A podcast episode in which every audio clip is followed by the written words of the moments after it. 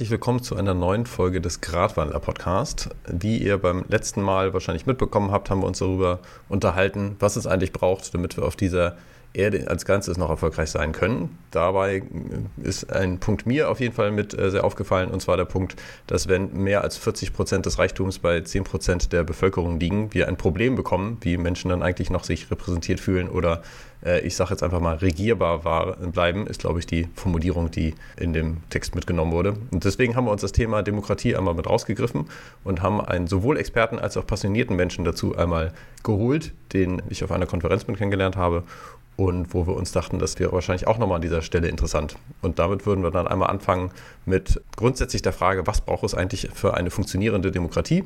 Aber erstmal mit der Vorstellung von Gustav und dann gehen wir zum Thema Demokratie über. Gustav, schön, dass du da bist. Ja, hallo, servus. Ich beschäftige mich jetzt seit einiger Zeit schon mit Agilität und Demokratie. Das ist so ein bisschen das Steckenpferd, das ich mir mittlerweile aufgesetzt habe. Und die, die ganze Passion kommt ist tatsächlich schon sehr alt eigentlich bei mir. Also ich habe mit sieben Jahren so meine erste, meinen ersten Moment gehabt, wo ich mir gedacht wer bin ich, was ist meine Identität, was will ich in dieser Welt erreichen. Und habe relativ früh erkannt, dass das viel in meiner Hand liegt und habe mich dann mit Digitalisierung auseinandergesetzt.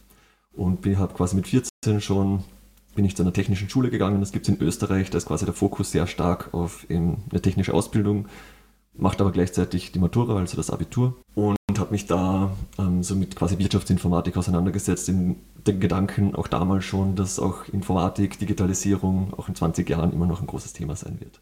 Das hat sich bewahrheitet, also tatsächlich ist heute die Digitalisierung immer noch wichtig. ähm, hab, bin aber mittlerweile nicht mehr als Entwickler tätig, da habe ich quasi den Hebel ein bisschen als zu kurz gesehen, sondern bin einfach mit der Zeit draufgekommen, dass über verschiedene Umwege oder verschiedene Stationen, die ich mitgenommen habe, dass es eigentlich darum geht, Strukturen aufzubauen, die so funktionieren, dass alle das bekommen, was sie wollen.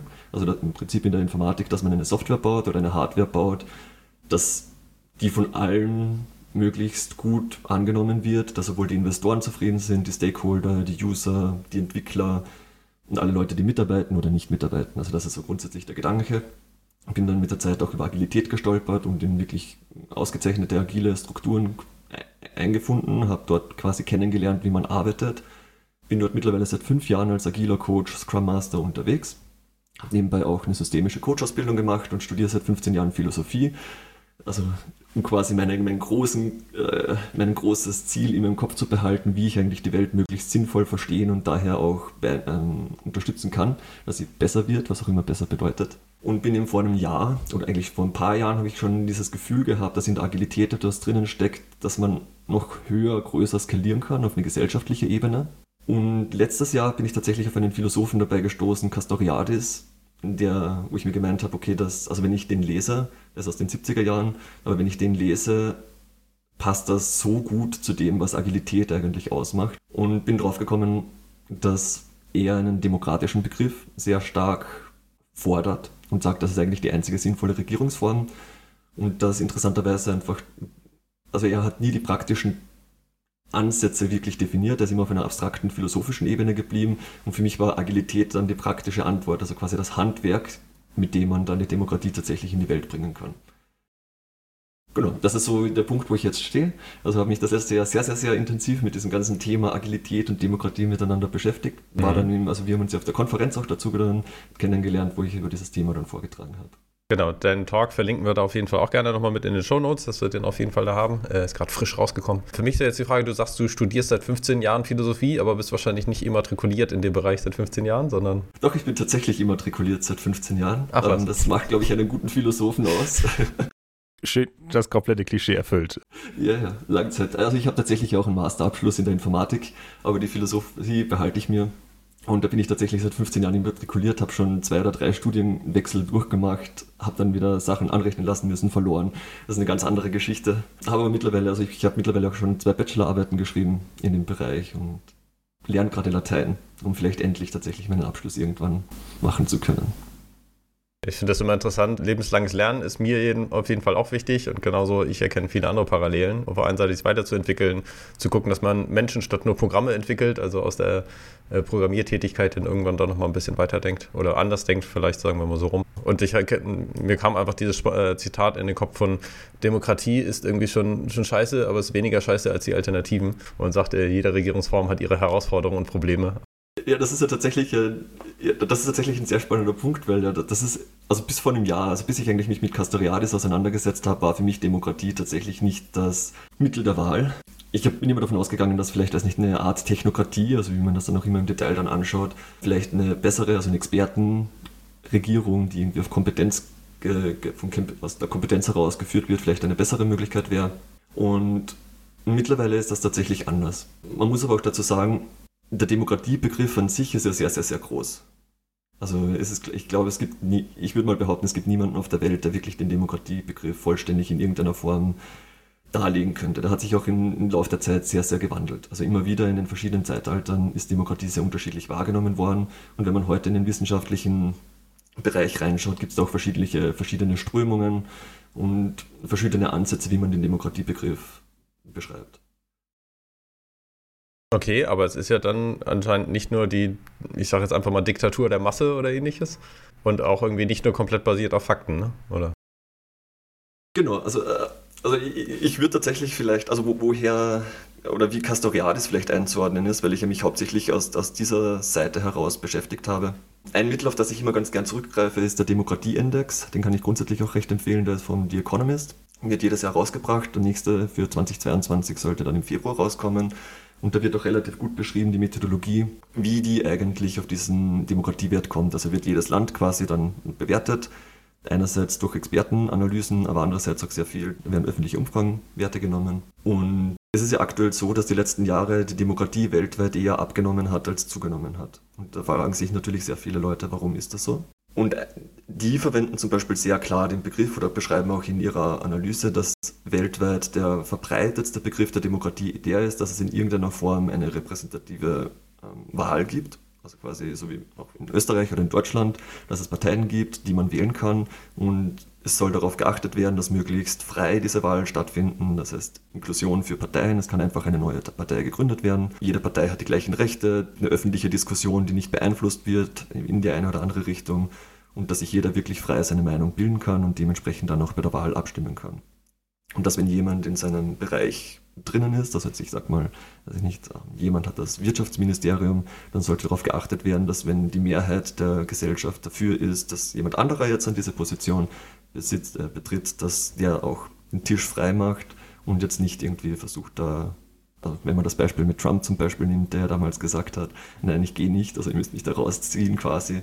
Egal was passiert, so. Wäre das quasi eher ein, genau, dann wäre das eher ein undemokratischer Ansatz. Für mich wäre da jetzt die Frage, also auf der einen Seite ist für mich in einer Demokratie eigentlich immer wichtig, wie man mit der Minderheit, also mit den Schwächten umgeht. Deswegen ist es eigentlich auch nicht nur die Diktatur der Mehrheit, sondern irgendwie immer eine Art von, von Dialog und von Kompromiss, dass man sagt, es fühlen sich alle Leute immer einigermaßen noch mit repräsentiert.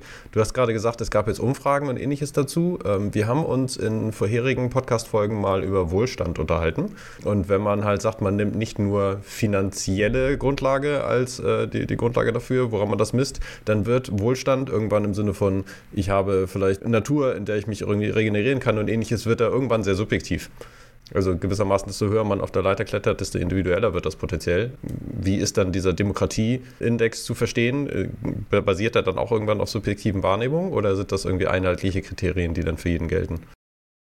Also das sind einheitliche Kriterien. Also gibt es einen, einen, Fragekatalog von, ich glaube, 40 oder 60 Fragen, die dann bewertet werden mit sowas wie, wie frei kann die Partei gewählt werden, also wie frei sind die Wahlen. Es gibt einfache Fragen, die dann mit 0, 0,5 oder 1 bewertet werden. Gibt es Schwellenwerte, die teilweise auch konkret vorgegeben sind. Also wenn quasi, weiß nicht, die Leute selbst zu mehr als 60 Prozent sagen, ich habe das Gefühl, ich kann frei wählen, dann wird das als 1 bewertet. Wenn sie zwischen 40 und 60 Prozent sind, wird es als 0,5 bewertet. Wenn sie unter 40 Prozent sind, als 0. Und dann gibt es ein Scoring, das dann eingeteilt wird und die Leute bekommen da eine, quasi eine Zahl oder das Start. Okay, aber das heißt, dass auch da subjektive Wahrnehmung, wie nimmst du das wahr? Irgendwie kannst du frei wählen oder nicht? Also okay, ein gewisser Teil genau. davon ist schon nochmal mit dabei ja, für, für mich ist halt immer noch mal interessant, irgendwie, ich meine, Chaos Computer Club, ähm, solange der existiert, ist immer die, die Debatte, wird es in Deutschland auch irgendwann digitale Wahlen geben oder nicht, weil man immer sowohl anonym als auch nachvollziehbar eins zu eins dabei festgestellt oder beziehungsweise immer noch garantiert haben muss, was ich auch mit verstehe als eine der Also, ne, dass man sagt, Wahlen, ich kann irgendwie wählen und ich kann sagen, so und so viele Stimmen sind von den und den Leuten irgendwie zusammengekommen, ohne jetzt zu sagen, die Stimme kam genau von dieser Person, aber auch irgendwie nicht offen für Manipulation, wo man sagt, über dich gerade in Berlin war das jetzt, ne, mussten ja neu wählen, weil auf einige Wahllokale auch irgendwie 150 Prozent Wahlbeteiligung gehabt hat und so weiter. Also, da merkt man ja, dass auf jeden Fall irgendwas schiefgelaufen ist und das nicht mehr sichergestellt werden konnte. Und dann kann es irgendwie nicht dabei mit funktionieren. Also für mich ist die Frage, worauf will man eigentlich bei Demokratie hinaus? Warum ist das besser als irgendwie eine Diktatur, wo jemand sagt, ich habe eine starke Vision irgendwie für dieses Land, irgendwie die Leute motiviert und äh, zieht doch alle mit, dann habt ihr doch alle was davon. Das ist für mich ein Unterschied zwischen der, dem klassischen Demokratiebegriff oder dem, ich sag, dem Mainstream-Demokratiebegriff, den ich auch vorhin jetzt kurz skizziert habe, und dem, wie Castoriadis das sieht. Er fällt ja ein bisschen in den Bereich der radikalen Demokratietheorie. Da gibt es einen relativ kleiner Bereich tatsächlich außer der ist jetzt nicht so bekannt. Also ich habe auch mit verschiedenen Politologen darüber schon gesprochen und die meisten sagen, na, damit kenne ich mich gar nicht aus. Also die wissen zwar, dass es das gibt, aber die sagen, radikale Demokratie ist, ähm, das ist quasi so ein neues, hippes, aufpoppendes Thema, das eigentlich ja auch erst seit 2007, seit der Finanzkrise, ein bisschen mehr in den, jetzt in den Raum bekommt, weil man draufgekommen ist, Kapitalismus funktioniert in der Form nicht mehr. Also das ist quasi größer bekannt geworden. Und da ist jetzt potenziell auch ein neuer Weg, wie man Demokratie auch in einem, wenn man das will, postkapitalistischen System auch leben kann. Was ist denn dabei eigentlich radikale Demokratie? Also irgendwie jetzt mit Volksentscheiden oder Basisdemokratie, wo jeder Einzelne für, für eine Sache immer befragt wird und keine repräsentative Demokratie da ist oder mit gewählten Vertretern? Also es ist ein, es ist ein relativ ähm, hm, diffuses Feld, würde ich sagen. Es gibt da fünf, sechs verschiedene größere Einfluss, ähm, also, also Philosophen, die sich damit beschäftigen. Also die bekannteren sind wahrscheinlich Jean-Jacques Rousseau, den kennt man, der ist schon sehr alt, der in diese Richtung geht. Der, der Rest ist tatsächlich sehr neu. Also Hannah Arendt ist noch relativ bekannt und die anderen sind außerhalb der dieser Bubble, würde ich mal sagen, wahrscheinlich eher unbekannt. Also zumindest ich habe sie vor, bevor ich mich mit Castoriadis auseinandergesetzt habe, in meinem Philosophiestudium nicht bekommen. Also das sind zum Beispiel Ernesto Lacau, Chantal Mouffe und so dabei. Also es ist jetzt nicht so, dass man sagt, das ist ein Manifest oder sowas oder das sind jetzt ganz klare Regeln oder Richtlinien, an die man sich halten muss und dann hat man eine Demokratie, sondern es sind Leute, die sich damit auseinandergesetzt haben, wie müsste eigentlich eine Gesellschaft ausschauen und sind im Endeffekt zu unterschiedlichen Positionen gekommen, die aber im Kern sehr ähnliche Grundthesen haben. Ich habe mir dafür auch extra zusätzlich jetzt nochmal das Buch rausgenommen. Also es gibt ja auch nicht so viel Literatur zu dem Thema, aber das wahrscheinlich bekannteste oder das, also, das ich auch verwendet habe für meine Arbeit, ist die Radikaldemokratietheorien zur Einführung von Oliver Flügel-Martinsen. Den Mann habe ich auch kennengelernt auf einer Konferenz. Der kennt sich tatsächlich sehr, sehr gut aus. Also wenn es einen Experten auf, der, auf diesem Bereich gibt, dann würde ich sagen, deutschsprachigen Bereich, im deutschsprachigen Raum ist das sicher er. Und er hat das dann in verschiedene Kapitel unterteilt, wo im Prinzip genau diese Grundprinzipien dargestellt werden. Und ich würde einfach, also ich habe jetzt ein paar unterstrichen, das sind so drei, fünf Sätze. Es geht relativ schnell, glaube ich, mal ein objektives Bild auch auf die Sachen zu bekommen. Also was radikale Demokratie jetzt ausmacht, den Begriff, oder? Hm? Genau, genau. Was ist radikale Demokratie? Und im ersten Kapitel geht es darum, dass quasi Demokratie nicht ein beliebiges Regierungssystem ist, neben anderen, sondern dass es ein grundsätzlicher Charakter ist durch einen umfassenden Verlust, also der, wo die Gesellschaft durch einen umfassenden Verlust an Gewissheit gekennzeichnet ist. Und damit muss man umgehen. Also quasi es gibt keine klare Stabilität, sondern es gibt eine, eine große Verlust an Gewissheit. Die Frage ist, wie geht man damit um? Mhm. Ähm, das zweite Kapitel wendet sich dann um die gesellschaftlichen und politischen Strukturen in dem Sinne grundlos geworden sind, dass sie, dass sie sich nicht auf wie immer feste oder letzte Gründe wie die Natur des Menschen, eine göttliche Ordnung oder ähnliches zurückführen lassen. Also quasi, man kann nicht sagen, man schaut immer bei der Bibel nach, weil dies gibt einem die Antworten, oder wir schauen in der Physik nach, weil die gibt einem die Regeln, wie die Welt funktioniert, sondern man kann eigentlich nur gesellschaftlich und politisch von sich heraus definieren, wie man agieren möchte. Castoriadis, also vielleicht für, für, später, weil wir dann in der Diskussion auch öfters darauf zurückkommen, Castoriadis beschreibt das sehr stark mit dem Begriff Autonomie. Also quasi, dass wir nicht von außen irgendwo sehen können, wie funktioniert die Welt, sondern wir eigentlich immer aus uns heraus erleben, kennenlernen müssen, wie wir funktionieren können oder wie wir auch leben wollen. Sehr interessant. Also du hast ja schon vorher die Beziehung zur Agilität irgendwie mit äh, beschrieben. Wir haben auch in vorherigen Folgen sind wir schon auf VUCA eingegangen, dass äh, man eigentlich gar nicht mehr über einen längeren Zeitraum hinaus fest sagen kann, irgendwie, was genau als nächstes kommt. Andere Leute sagen, wir leben in einem Zeitalter der, äh, der kontinuierlichen Krisen. Irgendwie immer kommt eine neue mit hinzu, auch wenn vielleicht irgendwann mal eine abgelöst wird. Aber das heißt ja, dass es in diesem Sinne viele Menschen immer noch gibt, die sich Klarheit und, und Sicherheit wünschen für die Zukunft. Da ist meine Vermutung, dass daher die Anfälligkeit für Populismus wahrscheinlich eher kommt, die Sachen manchmal zu sehr versuchen zu vereinfachen, aber die Demokratie eigentlich da ihre Vorteile ausspielt, indem man sagt, in regelmäßigen Punkten iteriert man oder inspiziert man und sagt, irgendwie sind die Menschen, die an der Spitze sind, noch die richtigen für den Job. Das ist im Prinzip einer, also aus meiner Sicht zumindest auch genau einer dieser Kernthemen, dass man halt sehr schwer sagen kann, die Welt ist so und plötzlich ist sie anders, weil halt die Welt sich immer wieder verändert und irgendwie muss man darauf reagieren. Und die Frage ist, reagiert man darauf aus der Position, aus der man ist, oder versucht man sich immer wieder selbst neu zu erfinden, um in der Welt, die gerade da ist, tatsächlich bestmöglich agieren zu können? Und wenn man immer nur einen Schritt hinten ist und immer nur reagiert aus, seiner alten, aus einem alten Verständnis der Welt heraus, dann ist man halt normalerweise zu langsam. Okay, aber das ist ja erstmal das, was du beschrieben hast, klingt für mich nach Definition von Demokratie, jetzt vielleicht noch nicht von radikaler Demokratie. Ja, also diese quasi, dass wir in einer unbestimmten Welt leben, das ist zumindest eine Grundannahme, die für die Radikaldemokratie sehr wichtig ist und die andere Demokratietheorien jetzt vielleicht nicht in der Form unterstreichen würden. In der, okay. Also zumindest zu diesem Punkt. Mhm. Ein ganz wichtiger Punkt für die Radikaldemokratie ist auch die Unterscheidung zwischen Politik und Politischem. Politik ist quasi, und das ist, finde ich, wirklich, ähm, geht auch nochmal in diesen Autonomiebegriff dann gleich rein.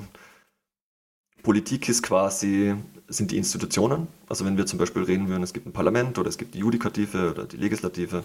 Wobei man, und das würde ich auch gleich dazu nehmen, Institution hier in dem Fall ein bisschen erweitert betrachtet, als das vielleicht im deutschsprachigen Raum normalerweise genommen wird.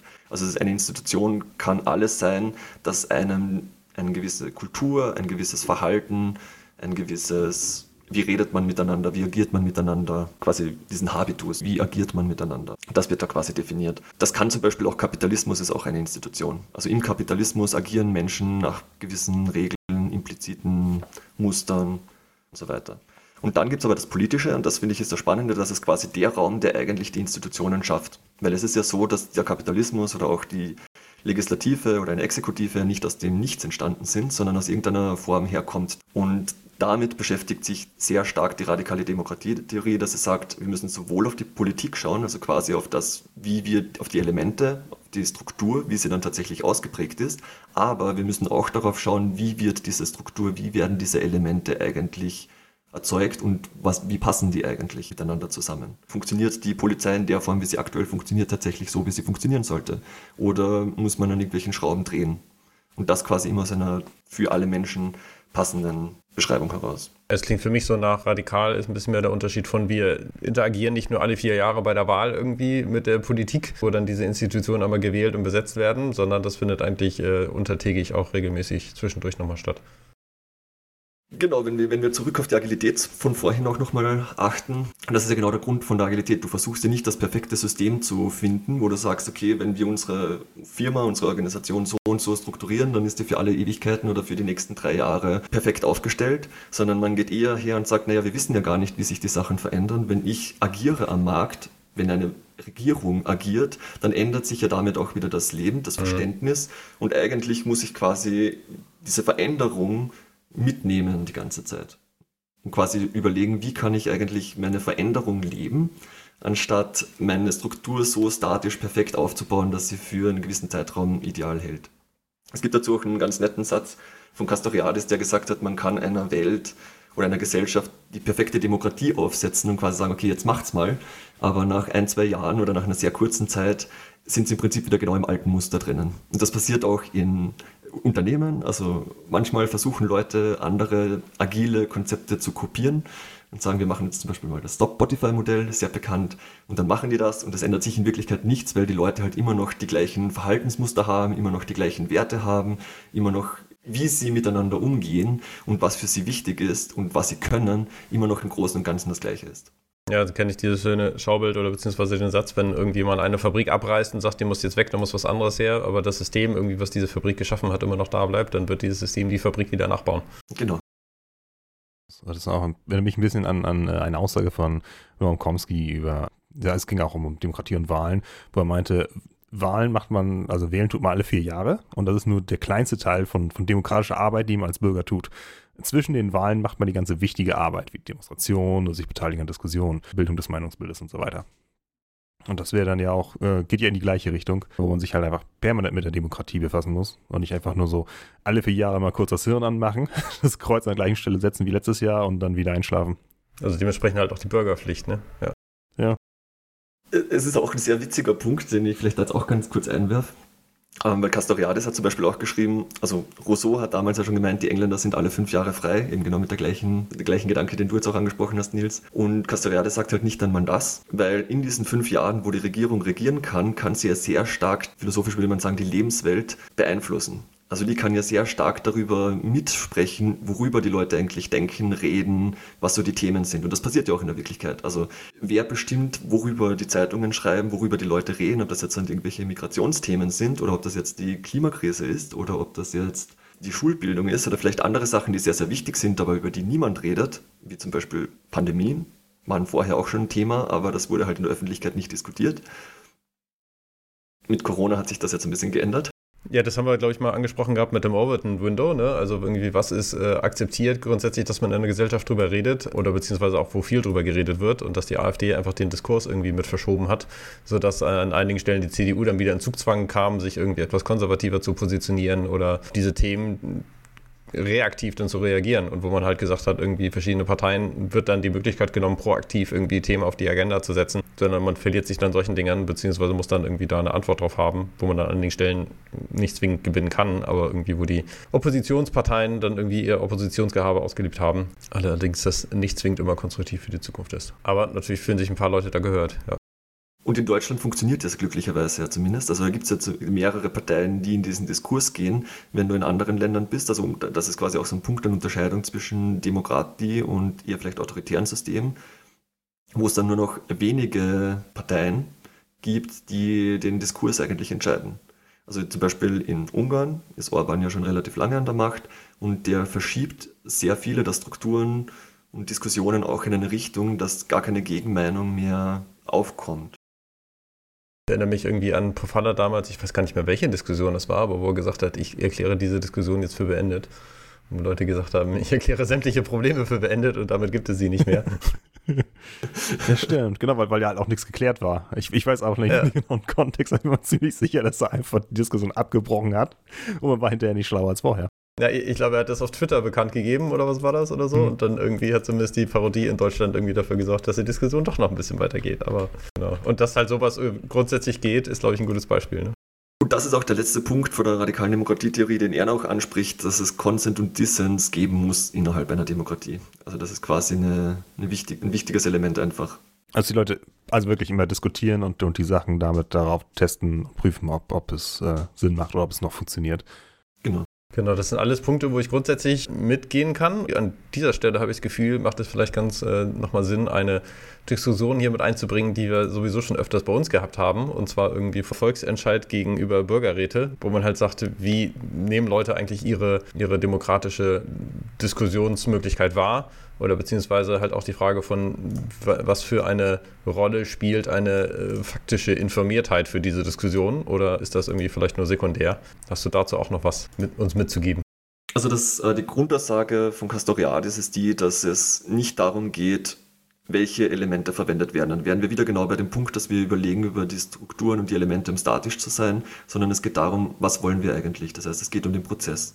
Und ein Bürgerrat oder ein direkt demokratischer Volksentscheid oder sowas, das sind alles Elemente, die sind wichtig, können gut funktionieren, können schlecht funktionieren, auch so wie Wahlen oder Zufallsverteilungen, was auch in alten Griechenland zum Beispiel, also in der athenischen Demokratie, ein sehr wichtiger Punkt war, dass man gesagt hat, okay, alle wahlberechtigten Menschen werden zufällig, also werden quasi bestimmte Positionen zufällig vergeben. Dann können die Leute immer noch zurücktreten und sagen, nein, das mache ich nicht. Es wurde nicht gewählt, sondern ausgelost. Also manche Positionen wurden bewusst ausgelost, eben um Macht zu verteilen. Also die hatten ja auch ganz, also die athenische Demokratie, zumindest nach Castoriadis, war eine der stärksten demokratischen Strukturen, die es bisher gab, die wirklich sehr viel Fokus darauf gelegt haben, wie Macht verteilt werden kann innerhalb des Systems, aber trotzdem das System sinnvoll vorwärts kommen kann. Also wie können wir überlegen, was wir machen und sinnvoll damit umgehen, ohne dass wir jetzt einer einzigen Person die Macht übergeben und sagen, entscheidest du für uns. Und deswegen, um deine Frage da jetzt nochmal zu beantworten, ist, also sind alles gute Sachen. Ich persönlich, also ganz subjektiv, bin großer Freund von Bürgerräten, weil sie einfach in, wir hatten in Österreich ja den Klimarat, vor, ich glaube, zwei Jahren ist das mittlerweile her.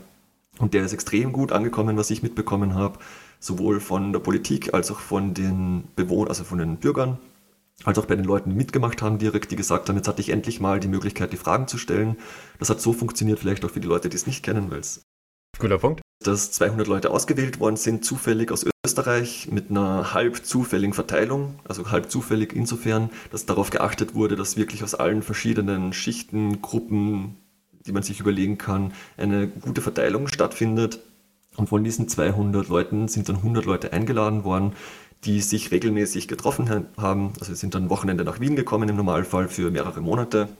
Also immer wieder über mehrere Monate sind sie Wochenenden nach Wien gekommen und haben da dann darüber beraten, was können wir als Österreich machen, um die Klimakrise in den Griff zu kriegen. Oder halt quasi um das 1,5 Grad oder 2 Grad Ziel zu erreichen. Dazu waren noch Experten eingeladen, die quasi ihren Input geben konnten, aber die Entscheidung lag bei der gesamten Gruppe. Und die haben das sehr, sehr positiv wahrgenommen, weil sie gesagt haben, ich konnte endlich meine Fragen stellen, ich habe jetzt endlich verstanden, worum es geht. Und das sind dann auch Multiplikatoren, die ja wieder zurück in die Gemeinschaft zurückkommen und sagen, naja, ich war dabei, ähm, so und so funktioniert das und konnten dort wieder Verständnis bringen. Und die äh, Beschlüsse, die da rausgekommen sind aus diesem Bürgerrat, haben sehr vernünftig gewirkt. War es dann eine langfristige Beratung von, wie soll die nächste Vision für die Zukunft oder das nächste Politikbild aussehen? Oder war das eine operative Beratung von, war das, was wir jetzt gerade gemacht haben, gut? Oder wie sollten wir da nochmal nachsteuern? Also wie langfristig war das Projekt gewissermaßen angelegt? Das finde ich zum Beispiel ein bisschen schade, das hätte ich anders gemacht. Das war auf ein Jahr beschränkt. Also ich weiß gar nicht, wie lange es genau gedauert hat, aber es war, ich glaube, nach neun Monaten war das aus. Und dann war es halt aus. Also dann hat man quasi die Maßnahmen getroffen und das war fertig wenn ich jetzt aus der agilen Welt komme, würde ich ja sagen, okay, ich würde mir überlegen, welche Produkte will ich mich kümmern, also quasi, wo will ich meinen Fokus hinsetzen und wenn Klimakrise einfach gerade ein Thema ist, dann sollte da eigentlich ein langfristiges Element sein, das sich um dieses Thema annimmt. Also hätte ich mir gewünscht persönlich, dass das einfach länger aufrechterhalten wird und sich da auch dann darauf geachtet wird, wie haben diese Maßnahmen funktioniert, was können wir daraus lernen, wie können wir vielleicht die anpassen oder neue Maßnahmen dann wieder ableiten daraus. Aber das weiß ich tatsächlich nicht, also Weißt du denn, inwieweit auch, äh, ich sage jetzt mal, Leute vom extremen Rändern des Spektrums irgendwie mit äh, eingeladen wurden? Also es ist ja oft in der heutigen Diskussion die Frage,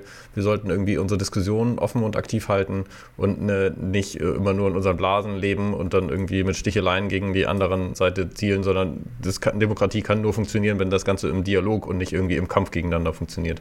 Also ich kenne jetzt die Gruppierungen, die ausgewählt worden sind, nicht. Ich weiß auch nicht, ob die öffentlich verfügbar sind. also es gibt eine Webseite, da kann man das nachschauen aber es wurde bewusst darauf geachtet, dass von allen Bereichen Leute da sind. Das heißt, aus meiner Sicht, also wenn ich jetzt in Österreich hergehe, die FPÖ, das ist quasi so eher die, die rechtere Wählerschaft. Wenn da nicht jemand dabei gewesen wäre, würde es mich sehr wundern. Mhm. Ob jetzt bewusst, ich sag mal, Neonazis jetzt eingeladen oder ein Neonazi ausgewählt worden ist oder ein äh, potenzieller Neonazi, das glaube ich jetzt nicht. Also so, so klein granular wurde das sicher nicht aufgeteilt. Kann aber natürlich sein, es wurde ja zufällig ausgewählt. Also das ist schon Mhm. Okay. Fände ich nochmal interessant, potenziell dem nachzugehen, aber ich glaube, da gibt es vielleicht auch wissenschaftliche Thesen, die dann dafür sorgen, dass zumindest Leute sich nicht den Kopf einschlagen, während sie da an unterschiedlichen Enden des Spektrums stehen. Ich habe da mit einem der Gründer von dem Begehren gesprochen und der hat das mir sehr glaubwürdig machen können, dass da wirklich bewusst darauf geachtet worden ist, dass es alle Leute in der Bevölkerung treffen kann und dass da wirklich eine Ausgeglichenheit über die gesamte Bevölkerung ist. Die Details kenne ich jetzt nicht. Okay, für mich ist so die Frage, in deinem Demokratiebegriff gibt es da auch irgendwelche, was ich jetzt schon ab und zu mal angesprochen hatte, irgendwie, dass das eigentlich nicht die Diktatur der Mehrheit sein sollte, sondern dass man immer noch in einem Dialog bleibt. Gibt es da irgendwelche an Anregungen oder Erfolgskriterien für in der radikalen Demokratie? Also du hast schon gesagt, es gibt keine Methoden vor, aber gibt es irgendwas an, wo man sagt, okay, daran messen wir, ob das erfolgreich war oder nicht? Also Castoriadis selbst sieht bei der Tyrannie der Mehrheit mhm. schon eine Gefahr. Er beschreibt das so, ich bin mir tatsächlich gar nicht sicher, ob, das, ob er da seine Interpretation richtig, also ob er eine richtige Interpretation für das Thema hat. Er bezieht sich da auf Tocqueville, der das Thema aufgebracht hat und der hat das anscheinend so beschrieben, dass quasi ein Großteil der Bevölkerung Politik verdrussen wird, sich nicht mehr darum kümmert, worum geht es, also was machen wir politisch und daher nur noch ein paar Leute sich wirklich politisch äh, agieren und die dann entscheiden für den Großteil, was eigentlich passiert. Und sagt, ne, im Prinzip genau das passiert aktuell, ja, dass es Parteien gibt, dort gibt es Leute, die politisch aktiv sind, aber ein Großteil der Bevölkerung interessiert sich für die Politik nicht und geht dann alle vier, fünf Jahre wählen und das war's. Das ist aus seiner Sicht blöd, das ist so. Er leitet das darauf zurück, dass wir eine aktuell repräsentative Demokratie haben, die er im Grunde nicht gut findet, also zumindest nicht alleine, weil das gerade im Parteiensystem immer dazu führt, weil man quasi, es ist ein bisschen so diese typische Hackordnung, wo dann halt der, der am obersten ist, entscheidet, was gut in der Partei ist und was nicht und alle anderen müssen sich danach fügen und wer in der Karriereleiter dann in der Partei hochkommt, dem geht's besser. Wobei man sagen muss, das war eine Analyse, die auch schon wieder 50 Jahre her ist und man könnte hoffen, dass in den jüngeren Parteien das vielleicht anders ist oder auch sich die alten Parteien mittlerweile ein bisschen gewandelt haben. Aber zurück zur Frage wegen der Tyrannei der Mehrheit. Was er tatsächlich als Problem sieht, ist, wenn sich ein Großteil der Bürger, die wahlberechtigt sind, sich zusammentun und dann die Minderheit ausgrenzen. Das ist tatsächlich in der athenischen Demokratie damals auch passiert. Also da haben sich Leute zusammengeschlossen und haben gegen die Minderheit entschieden. Von seiner Position aus kann ich nur sagen, ja, also ist ein Thema. Was ich sonst dazu damals gefunden habe, als ich mich damit beschäftigt habe, war, dass es im Prinzip zwei Grundvoraussetzungen geben muss, damit sowas passiert. Das eine ist quasi eine Verletzung der Subsidiarität. Einer der Grundgedanken der Demokratie ist ja auch der, dass die Probleme dort gelöst werden, wo sie zu lösen sind. Also wenn, ich sag mal, eine Gemeinde ein Problem hat und das kann die Gemeinde selber lösen, dann ist das mhm. Aufgabe der Gemeinde, das Problem zu lösen und nicht des Staates. Da braucht sich der Staat nicht einmischen. Genauso die EU, also die EU basiert sehr stark auf diesem Prinzip ja auch. Also sagt, Probleme, die in den Ländern sind, sind Ländersache. Und nur wenn es Probleme sind, die ein Land für sich nicht alleine lösen kann, dann ist es ein Problem der EU und dann kümmert sich die EU darum. Das heißt, wenn dieses Prinzip verletzt ist, dann ist das Prinzip der Mehrheit überhaupt erst ein Thema. Und das zweite Prinzip, das verletzt wird, ist die Verletzung der Rationalität. Also quasi, dass eine Diskussion nicht mehr geführt wird, basierend auf Vernunft, sage ich mal. Also was sind wirklich die Fakten, was, was sagt die Wissenschaft, was sagen Experten, also ich als Österreicher würde ich immer zu sagen, man redet halt miteinander und zwar vernünftig und bezieht halt alles mit ein, was wir wissen und ignoriert nicht einfach Sachen oder sagt, naja, aber ich bin der Chef und kenne mich aus und deswegen machen wir das so. Oder eben wieder auf irgendeine Referenz, die außerhalb des Systems ist. Also so Gott sagt oder die Physik sagt. Also wo, wo, wo man sagt, dass was jemand anders sagt, das kann gar nicht wahr sein und das irgendwie gleich von vornherein abtut und dementsprechend irgendwie den Dialog auch mit abwirkt. So. Ja, also ich, ich finde es halt interessant, wenn wir halt sagen, Umgang mit den, mit den Schwächsten. Also es gab ja Stück für Stück, also im, im alten Griechenland oder sowas, oder zumindest auch in Rom, gab es ja schon, okay, nur Bürger dürfen wählen oder irgendwie nicht alle. Und dann hat sich das irgendwann weiterentwickelt. Irgendwie, dann gab es jetzt Frauenwahlrecht. Jetzt ist die Frage von, wie soll sich das weiter verändern? Ich glaube, zumindest in Deutschland gab es jetzt zumindest die Abstimmung, dass zumindest auch bei Europawahlen mit 16 abgestimmt werden darf. Also damit sich die jüngere Generation auch nochmal mit repräsentiert fühlt, weil durch, äh, durch die Alterung der Gesellschaft äh, der der Großteil der Wahlberechtigten immer älter wird und man ja nicht nur Politik für die Älteren machen sollte. Und es dann eigentlich auch die Frage gab von, sollten Leute im Gefängnis wählen dürfen, irgendwie, wie sieht das aus mit Leuten, die psychologische Einschränkungen haben, wo man sagt, zurechnungsfähig oder nicht, darf da irgendwie ein Vertreter für die wählen oder sowas. Ne? Also das ist alles genau an dieser Grenze von, von Repräsentation, dass man sagt, irgendwie, inwieweit können diese Leute auch Teil der Demokratie sein und irgendwie da ihre Stimme mitgeben und haben.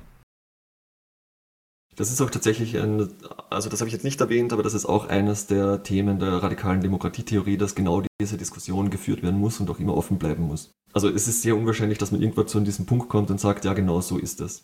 Und es war, also das ist ja auch eine der großen Kritiken an der athenischen Demokratie, die in der Mainstream-Meinung, also ich habe letztens auch eine, Demo, eine Doku wieder gesehen auf, von vom ZDF, da wurde das auch so präsentiert, dass quasi Kapital eine wichtige Rolle gespielt hat. Also quasi die Reichen haben eigentlich mehr politischen Einfluss gehabt als die Armen. Das ist eigentlich nicht. Also das ist eigentlich, zumindest was ich aus meiner wissenschaftlichen Recherche herausgelesen habe, war das nicht der Fall, sondern es war wirklich eine Demo also großteils sehr demokratische Entscheidung, aber es wurden trotzdem ein Großteil der Bevölkerung ausgeschlossen. Also es waren 60.000 Leute, die damals gelebt haben in den besten Zeiten und davon waren 6.000 wahlberechtigt. Und der mhm. Rest waren Sklaven, Fremde, Frauen. Und das hat ja sehr lange, also auch wenn man, wenn man schaut, wie sich das Wahlrecht entwickelt hat, hat das ja sehr lange gebraucht, bis, ich, bis das immer größer geworden ist. Und was ich darin auch immer sehr spannend finde, ist, dass das Frauenwahlrecht gibt es ja nicht so viel länger als das allgemeine Männerwahlrecht. Also in Österreich, glaube ich, sind es elf Jahre Unterschied und in vielen europäischen Ländern sind da weniger Jahre Unterschied, das ein allgemeines Männerwahlrecht und erst ein paar Jahre später dann gab es ein allgemeines Frauenwahlrecht Die, die Ausnahme hier ist natürlich die Schweiz, die äh, sehr, sehr spät äh, die Kurve gekriegt hat zum Frauenwahlrecht hin. In der Hinsicht apro spät, ich finde es ja interessant, dass irgendwie der FIFA-Präsident dann jetzt gerade sagt, wir dürfen irgendwie Katar nicht irgendwie ethisch-moralische Vorwürfe machen, weil es ja auch noch, weil wir selbst ja irgendwie aus einer dunklen Vergangenheit kommen, irgendwie, wo wir auch schon mal schlecht dran waren, äh, wo ich mir denke, äh, interessantes Argument. Vollkommen die umgedrehte Logik, wie ich sie jetzt angeführt hätte. Muss sagen, wir sind aus einer schlimmen Vergangenheit, also haben wir die Verantwortung, dass wir vielleicht sorgen, dass es woanders besser ist, als es bei uns mal war. Und die eine Sache ist, aktiv in etwas Kritik zu üben, die andere Sache ist, solche Sachen auch noch aktiv mit zu unterstützen. Das ist da so ein bisschen bei die Frage. Ja. Aber ähm, wo du gesagt hast, Gustav, dass die früher im alten Athen nicht die reicheren Leute mehr Wirkung gehabt haben durch ihre finanziellen Ressourcen. Ich fand es mit interessant, einer der What the Fuck für mich in der Vergangenheit war, dass äh, die Reichtumsverteilung, äh, finanzielle Reichtumsverteilung, Reichtum kann man unterschiedlich definieren, finanzielle in Österreich nochmal um einiges krasser ist irgendwie als in Deutschland. Und ich mich dementsprechend frage, ob das auch Ne, wenn Leute dann für Wahlwerbung oder ähnliches Geld ausgeben können, das haben wir jetzt beim Patagonia-Gründer diskutiert, sollte eine einzelne Person so viel Macht haben, weil es auch schon, also es gab einen Artikel, der das zitiert hat, dass zwei andere auch ihre entsprechende Firma dann umfirmiert haben und dafür gesorgt haben, dass das Geld dann in Kampf gegen Abtreibung und irgendwie für konservative Richter in den USA irgendwie mit eingesetzt wird. Also mit Geld kann man ja heutzutage auch schon viel den Diskurs mit ansteuern oder sagen, irgendwie, welche Richtung sowas geht. Merkst du da, dass es in Österreich irgendwie eine andere Tendenz oder andere Effekte hat als in Deutschland oder im Rest der Welt oder so? Also die einfache Antwort ist nein, weil aber mein Erfahrungshorizont auch begrenzt ist. Also ich lebe, ich lebe zwar hauptsächlich in Österreich und kriege das ein bisschen mit. Und natürlich ist für arme Leute, also oder für arme Leute ist eigentlich für die meisten Leute, die ich kenne, ist Geld ein Thema. Also es gibt so dann irgendwann die magische Grenze bei, weiß nicht, zweieinhalbtausend Euro netto, würde ich sagen, ab dann sich die Leute keine Gedanken mehr machen oder keine, die machen sich schon Gedanken um die Finanzen, aber die treffen Entscheidungen nicht mehr basierend auf finanziellen Gründen, zumindest nicht mehr ausschließlich. Es gab ja früher in England lustigerweise die, die, äh, der Begriff vom Gentleman kommt eigentlich daher, dass das finanziell unabhängige Leute waren und deswegen konnte man denen vertrauen, weil die nicht manipulierbar waren. Also die hatten vor Gericht dann wirklich ausgesagt, wie es halt war, weil sie nicht denen mal ein bisschen Geld zugesteckt werden konnte und dann haben sie halt das so ausgesagt, wie das für eine bestimmte Partei gepasst hat, sondern die halt wirklich mehr der Wahrheit entsprochen haben oder der subjektiven Wahrnehmung zumindest das ausgeteilt haben. Also das haben wir ja gesehen, irgendwie, eigentlich sollen auch Politiker mehr bezahlt werden, damit sie nicht bestechlich sind. Funktioniert auch nicht immer hundertprozentig. Sagen wir so, wenn, wenn, wenn Politiker nicht ausreichend bezahlt werden würden, dann gibt es definitiv ein Problem. Deswegen hat man das ja eingeführt. Also das ist ja so die, also früher gab es ja keine bezahlten Positionen. Das wurde in Gesellschaften erst eingeführt, weil man eben halbwegs neutrale Meinungen haben wollte, die jetzt nicht beeinflussen. Das ist aber natürlich trotzdem in der Praxis schwierig, sage ich mal. Also es ist besser. Also ich kenne schon, also wenn ich zum Beispiel jetzt in die Staatsanwaltschaft oder in einen Verfassungsgerichtshof in Österreich schaue, die Leute, die ich kennengelernt habe, die in dem Bereich arbeiten, sind sehr vernünftig, oder auch in, in ähm, ich habe in einigen öffentlichen Projekten auch gearbeitet. Und die Leute dort sind alle, die ich kennengelernt habe, sehr ehrliche, Menschen, die wissen, dass sie eine Verantwortung für die Gesellschaft tragen und die auch möglichst gut umsetzen.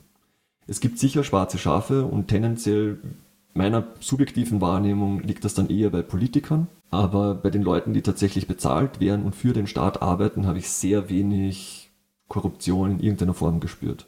Ja, das bringt mich so zur Frage von, wie viel Machtspanne kann eine Demokratie eigentlich irgendwie mit äh, ertragen? Also wenn man sagt, auch finanziell und so weiter, Macht korrumpiert, absolute Macht korrumpiert, absolut. Gibt es da irgendwie Ansätze in einer radikalen Demokratie oder wo man sagt, äh, grundsätzlich da sollte eine Grenze sein? Im Demokratieverständnis? Das wäre jetzt dann schön zu sagen, weiß ich nicht. Es dürfen maximal die Leute dreimal so viel verdienen wie der Rest oder der Ärmste äh, solche Spannen. Es gibt Firmen, die machen das. In der Schweiz habe ich da eine kennengelernt, die haben tatsächlich für sich auch so eine Regel eingeführt, dass der ärmste Mitarbeiter nicht, also nicht mehr als dreimal so viel verdienen die ja, oder fünfmal, ich weiß gar nicht mehr die Zahl auswendig, als, der, also als die Putzfrau, als die ärmsten Mitarbeiter in dem Betrieb. Ich würde von einer anderen Seite hergehen. In der radikalen Demokratietheorie eines der ganz zentralen Elemente ist, dass es eine maximale Macht, also dass die Menschen das bekommen, was sie wollen und sich so führen können, wie sie das möchten. Und die Konsequenz daraus ist, dass eine Machtverteilung minimal sein muss. Also umso weniger Machtverteilung ist, umso mehr kann es funktionieren, zumindest meine Annahme, kann es funktionieren, dass die Leute das erreichen, was sie wollen.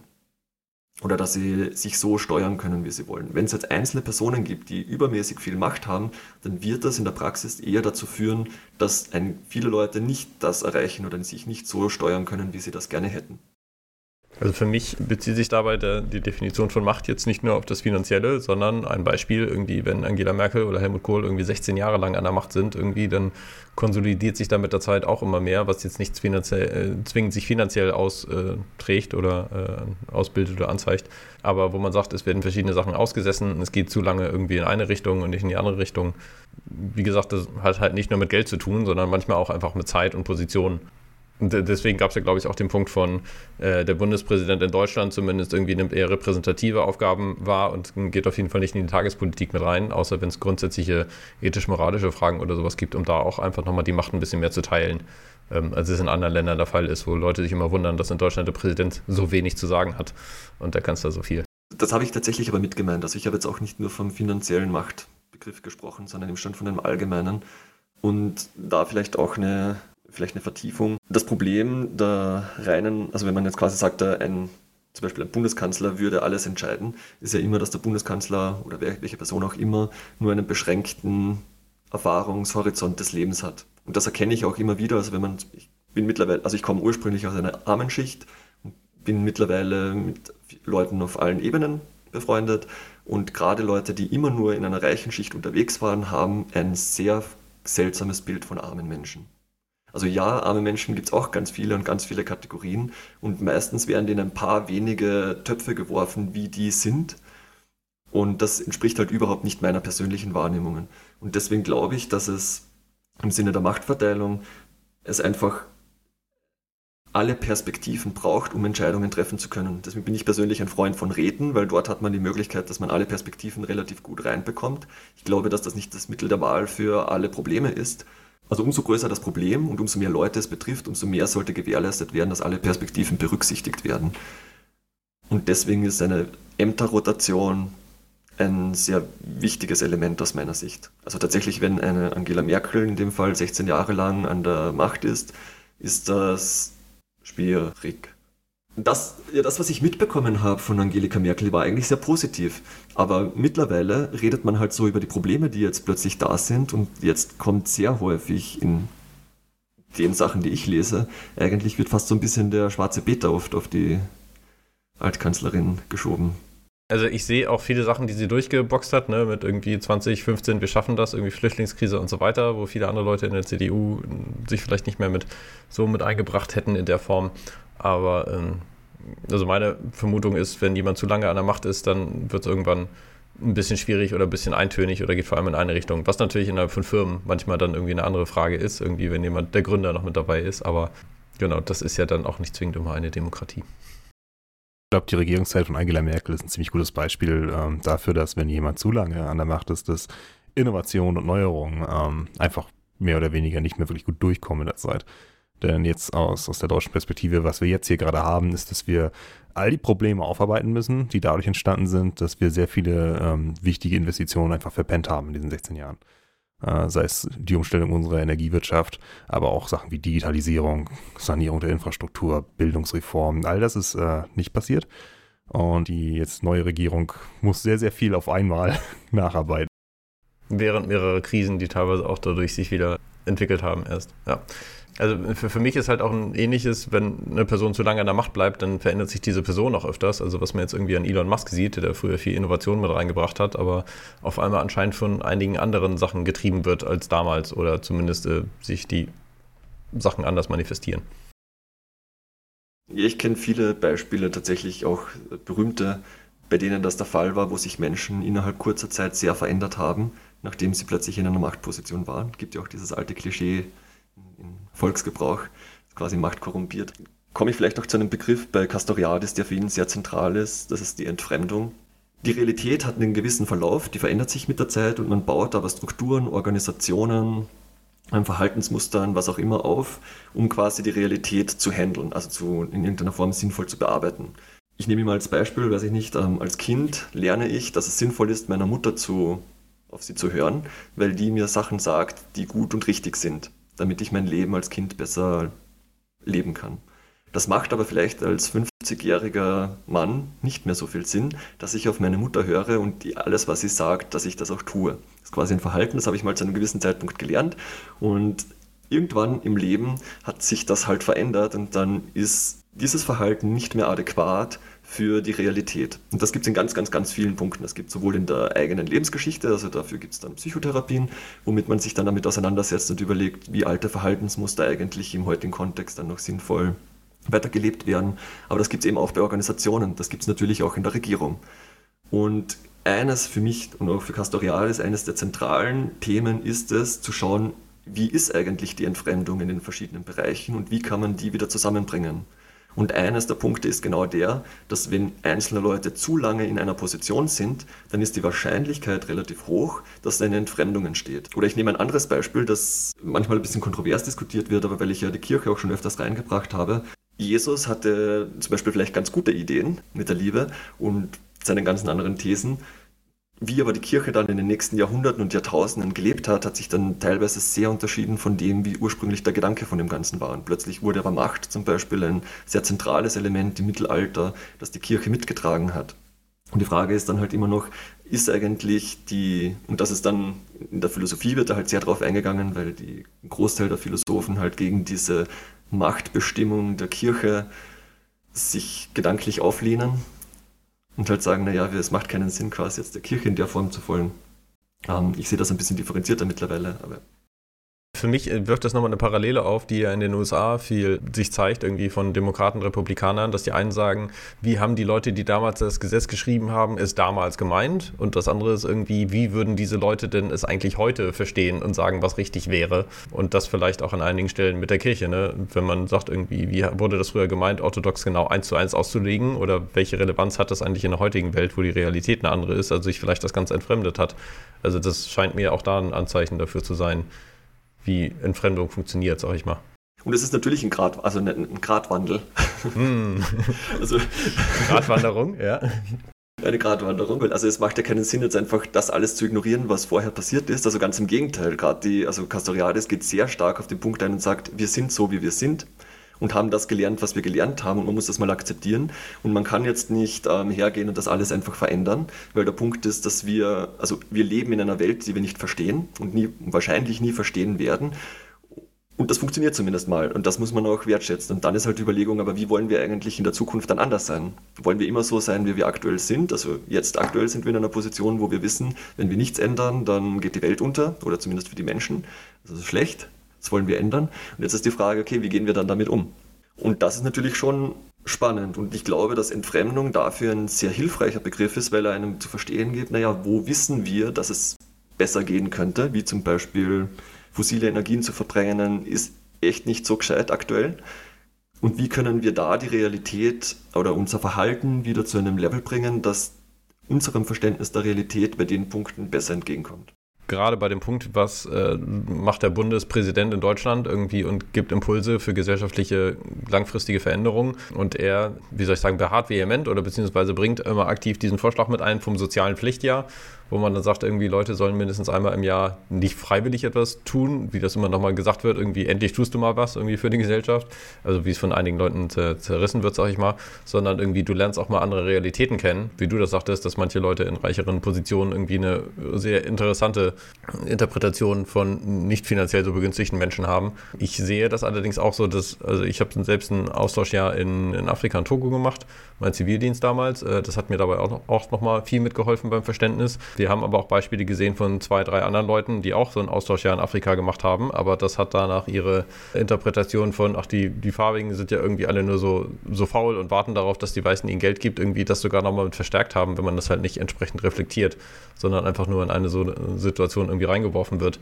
je nachdem, mit was für einem offenen Geist man da reingeht.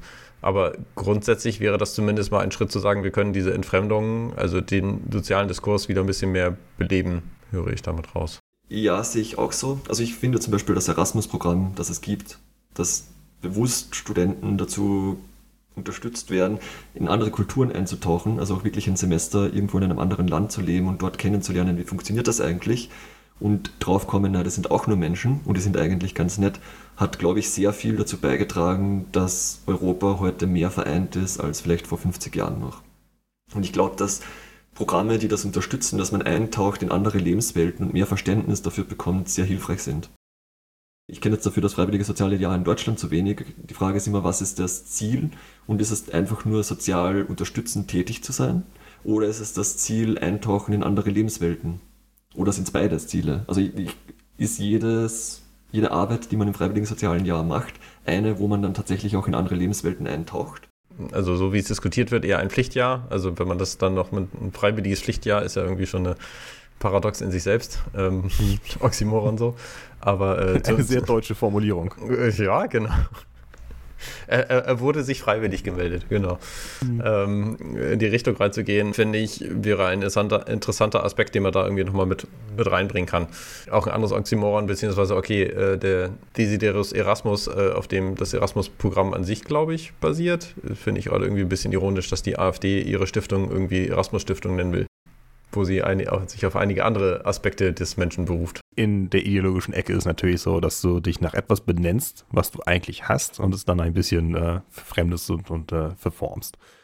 Deswegen hatten die NPD sich auch die Nationaldemokraten genannt und die äh, AfD nennt sich jetzt die Nationalliberale Partei. Manchmal. Manchmal was komplett anderes. Also das ist so das ist, wundert mich gar nicht. Ja gut, aber da hätte ich jetzt eher gesagt, Leute, die irgendwo am Extremen sind, irgendwie und versuchen wieder ein bisschen in die Mitte zu kommen, denen am Begriff aus der Mitte. Also nicht sämtliche, also Heinrich Böll Stiftung für die Grünen oder so, die hassen jetzt nicht Heinrich Böll und versuchen dem nur ein bisschen wieder nee, was nee. abzugewinnen. Die, die, die, Grünen und die AfD sind aber auch in sehr, sehr verschiedenen äh, Bereichen des politischen Spektrums. Also ich meine wirklich so, die, die Umgebung von der AfD macht das in meiner, in meiner Erfahrung häufiger dass, dass sie einfach etwas nehmen, was sie hassen und sich danach benennen. Ich hätte jetzt aber auch mitbekommen, dass Erasmus eher ein bisschen einen dunkleren Hintergrund hat. Ich glaube, in einer Böhmermann-Show habe ich das mal gesehen, dass Erasmus tatsächlich gar nicht so. Ja, also worauf sich die AfD dann halt beruft, irgendwie. Also ich glaube, das ging auch konkret um das Beispiel der, der Erasmus-Stiftung, wo die Frage ist, wie. Äh, wo gehen jetzt auch demokratische Gelder hin? Wenn man jetzt irgendwie nachträglich nochmal reinfügt, dass Stiftungen auch irgendwie auf dem Boden der Demokratie stehen sollen, das ist ja eine aktuelle andere Diskussion, die nochmal geführt wird. Aber da, da, sind wir halt auch wieder beim Aspekt der, der, Entfremdung. Und für mich ist da die Frage oder Verständnisfrage, wenn du Entfremdung beschreibst, bezieht sich das dann auf die Gesellschaft, also die, wenn man das im klassischen mal formuliert, die Subjekte, also die Leute, die äh, die Empfänger der Demokratie sind, oder auf die Politiker, die irgendwie an der Macht oben sind und sich da dann entfremden von der Realität, weil sie eine andere Wahrnehmung haben. Also ich sag mal, ganz extrem irgendwie Putin, den seine Geheimdienstchefs irgendwie auch nicht mehr die Realität sagen wollen und er dementsprechend nicht mehr ganz mit der Realität unterwegs ist, wie schlecht es eigentlich um ihn steht. Ja, beides und keins oder alle drei, alle vier wahrscheinlich nicht, alle drei. Ähm, es geht um die Entfremdung der Institution. Also quasi, wenn wir jetzt anschauen, eben ich sag mal, nehmen wir zum Beispiel die Institution Polizei her, dann ist natürlich die Frage sowohl für die Polizisten als auch jetzt für den Chef der Polizisten, wie die sich miteinander verhalten. Wenn es jetzt aber, und es gibt ja sehr viele Institutionen und die überlappen sich ja auch, und es kann natürlich Institutionen geben, die sich dann nur auf die Bevölkerung bezieht oder Institutionen geben, zum Beispiel das Parlament, ist dann eine Institution, die sich nur auf die Parlamentarier bezieht, aber nicht auf die Leute, die damit eigentlich gar nichts zu tun haben. Die Frage ist, wie verhalten sich dann die Parlamentarier und ist das eigentlich noch adäquat für die Realität? Also es geht nicht um einzelne Personen in dem Fall, sondern man muss sich eigentlich immer die Institution anschauen und wie die sich entfremdet hat zur Realität. Ein Beispiel von 80 Prozent der Bevölkerung wünschen sich eigentlich oder sind für, ich sag mal, auf der einen Seite gibt es irgendwie nochmal Sachen wie Tempolimit, aber irgendwie für nachhaltigere äh, Aspekte, die aber irgendwie dann nicht ganz umgesetzt werden und dementsprechend hat sich das Parlament dann entfremdet von dem grundsätzlichen Volkswillen, weil sie irgendwie ihre Maßstäbe anders ansetzen, was für sie erstrebenswert ist. Wenn dem so wäre, dass ein Großteil der Bevölkerung einem Tempolimit 80 zustimmen würde, dann ja. Okay, und gibt es da irgendwelche Aspekte, die. Also es wird das Problem benannt. Gibt es auch irgendwelche Lösungsvorschläge oder wie man in Zukunft damit umgehen kann? Aus meinem Verständnis heraus von Castoriadis, also die Lösung ist Demokratie. Demokratie und Autonomie, also quasi, dass die Leute darauf achten müssen, dass sie selbstbestimmt arbeiten können. Und Autonomie heißt in dem Zuge natürlich auch immer selbstbestimmt mit Rücksicht auf, die, auf das große Ganze, also die Bevölkerung mitdenken und so weiter, die anderen Leute mitdenken. Also Autonomie heißt ja nicht, ich kann tun, was ich will, sondern was kann ich tun, um in der Gesellschaft sinnvollst meine Bedürfnisse äh, zu erfüllen und dementsprechend dann in eine demokratische Struktur aufzustellen, in dem jeder das machen kann, was er möchte und jeder so handeln kann, wie er möchte. und dadurch wird die Entfremdung möglichst minimiert. Und umso demokratischer eine Gesellschaft ist, umso weniger Entfremdung gibt es dann auch. Und das ist auch der Grund, warum Radikaldemokratie für ungewisse Gesellschaft, also für ungewisse Welten, wie, es jetzt, wie wir es jetzt haben mit der VUCA-Welt, ähm, ein sehr vielversprechender Ansatz ist, weil es genau darauf achtet, wie ich meine Entfremdung immer wieder minimieren kann. Hm. Also für mich ist, kommt gerade ein Punkt auf, in der Agilität gibt es ja das, den Dreiklang von Autonomie, Mastery und Purpose, wo man sagt, irgendwie, was motiviert eigentlich einen Menschen, dass er äh, weiß, wofür er etwas tut, dass er gut ist oder beziehungsweise auch qualifiziert ist in dem, was er tut oder im Zweifelsfall das nochmal nachholt und dass er halt Autonomie hat. Autonomie beschreibst du hier auch relativ irgendwie. Etwas, was ich ja schon nochmal mit öfters sage, ist, dass die EU zumindest jetzt gerade nicht mehr einen neuen Purpose hat, der weiter erstrebenswert ist, wofür es sich lohnt, irgendwie weiter Anstrengungen zu machen, dass da ein bisschen was fehlt. Und auch Mastery ist, glaube ich, für mich der Punkt von äh, diesen Bürgerräten, dass man sagt, irgendwie sollen Leute auf Basis von, von Informationen und nicht nur Fake News Entscheidungen treffen. Die Entfremdung, die du siehst, äh, wird ja vor allem im politischen Bereich irgendwie mit definiert, beziehungsweise der Begriff kommt daher, hatte ich jetzt verstanden. Und wenn wir sagen, irgendwie Demokratie oder es gibt verschiedene Sachen, wo du gesagt hast, als agiler Coach äh, siehst du verschiedene Sachen auf Firmenebene und die kann man dann noch auf größerer Ebene definieren. Gibt es da irgendwelche äh, Parallelen oder ähm, Unterschiede, die du in Bezug auf die Entfremdung auf Firmenebene oder auf politischer, gesellschaftlicher Ebene siehst? Also ich sehe die Entfremdung schon auch auf der unternehmerischen oder auf der Firmenebene.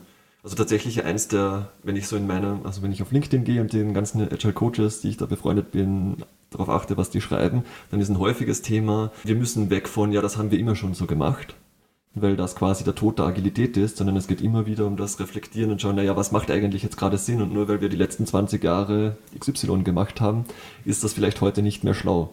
Und das ist ja genau auch eine Minimierung der Entfremdung, wie ich sagen würde, ähm, dass wir einfach schauen, was macht jetzt aktuell Sinn. Also das gibt es ja sowohl im unternehmerischen als auch im politischen Bereich.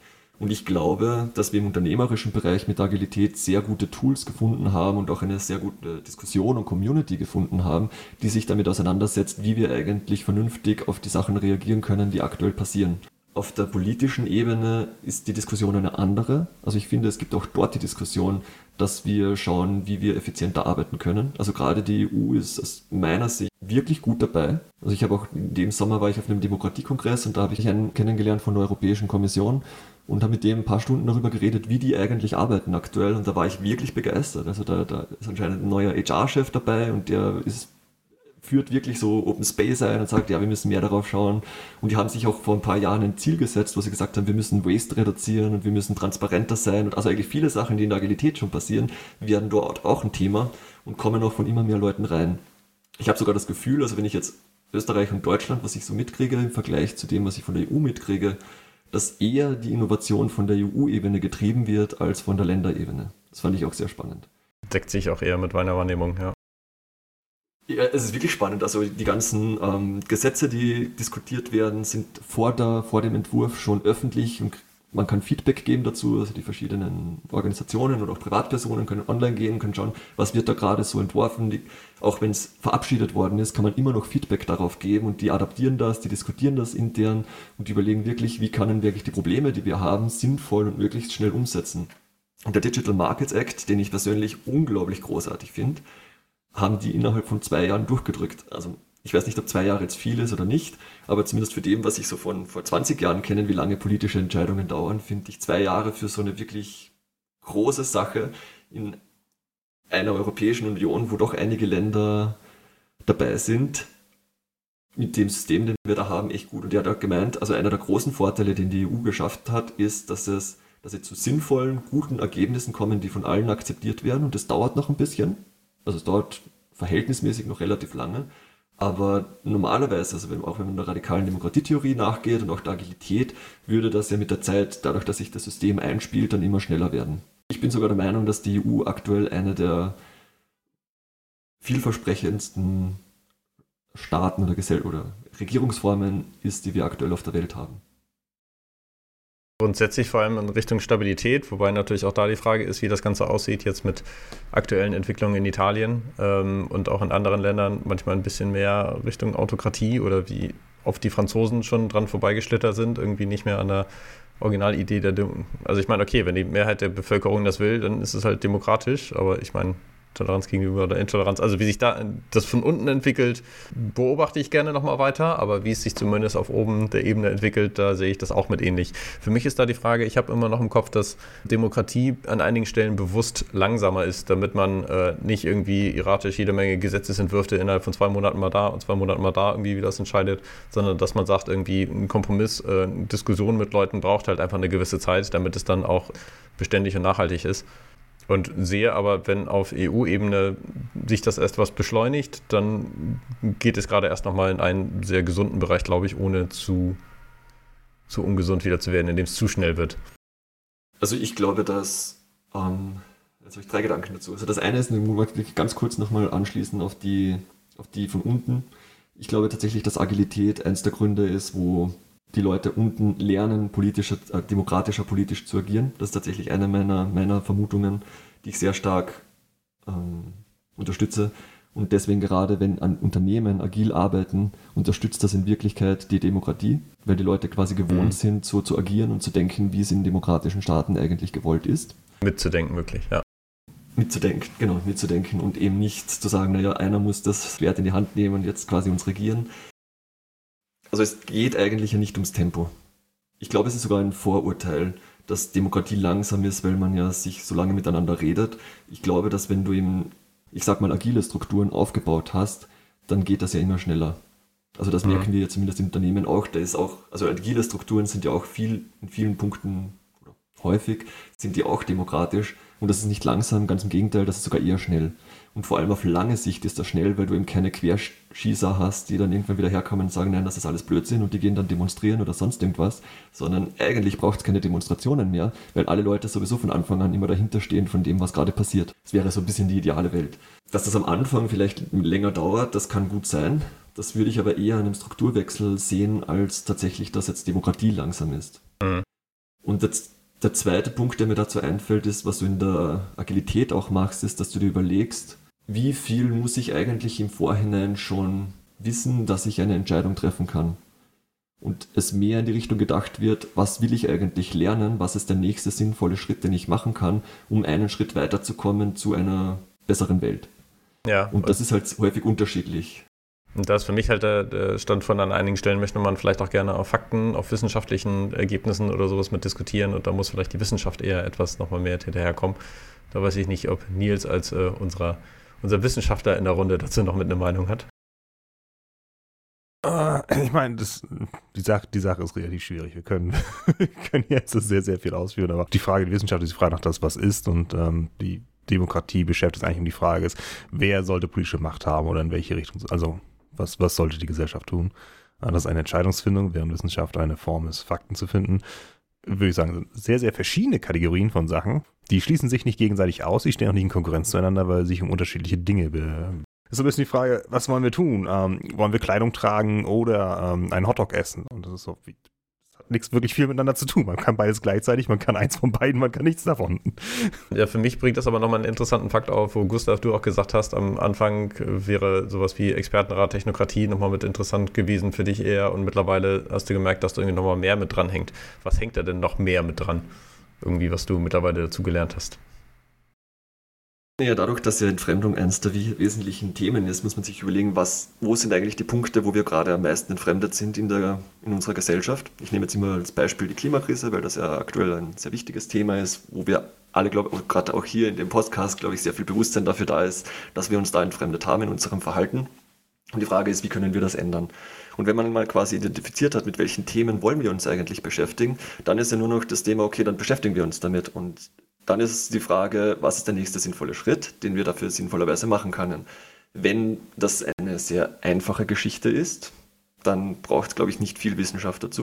Aber es gibt halt andere Themen, jetzt gerade zum Beispiel die Klimakrise, die ja aus einer, also die Entdeckung der Klimakrise kommt ja aus der Wissenschaft heraus. Also da haben wir erkannt, okay, es passiert gerade was, was nicht gut ist. Da ist natürlich sehr zentral, dass wir in unseren Handlungen darauf achten, was die Wissenschaft sagt. Und ich denke, in meiner Heimatgemeinde zum Beispiel wurde eine Brücke erneuert, Und diese Brücke wurde halt auch schon mit einem Hochwasserschutz berücksichtigt, weil man halt weiß, okay, in 10, 20 Jahren mit dem Fortschreiten der Klimakrise wird das halt ein Thema und um Schaden zu vermeiden, weil dann die Häuser unter Wasser stehen, baut man halt jetzt aktuell schon die Möglichkeit eines Hochwasserschutzes mit ein und kann dafür den Schaden in der Zukunft vermeiden. Und das würde nicht passieren, wenn die Leute, also auch die Gemeinde jetzt dann für sich einfach nur entscheiden würde, okay, wir bauen eine neue Brücke, sondern da ist natürlich von Leuten, die sich wissenschaftlich damit auseinandergesetzt haben und wissen, wie verändert sich eigentlich das Klima in den verschiedenen Regionen. Die beraten dann die Gemeinden und die überlegen dann gemeinsam, wie man das sinnvollerweise machen kann. Aber du hast ja gesagt, irgendwie Demokratie ist mehr als nur diese Fakten und mehr als nur Wissenschaft. Ja, das, das Wichtige ist ja, dass man mit den Leuten redet. Also da kommen natürlich Sachen rein wie Emotionen oder sowas, oder es kommt auch rein wie die Kultur. Also es gibt ja, auch in Österreich oder auch in Deutschland gibt es ja nicht nur eine Kultur, sondern sehr viel unterschiedliche.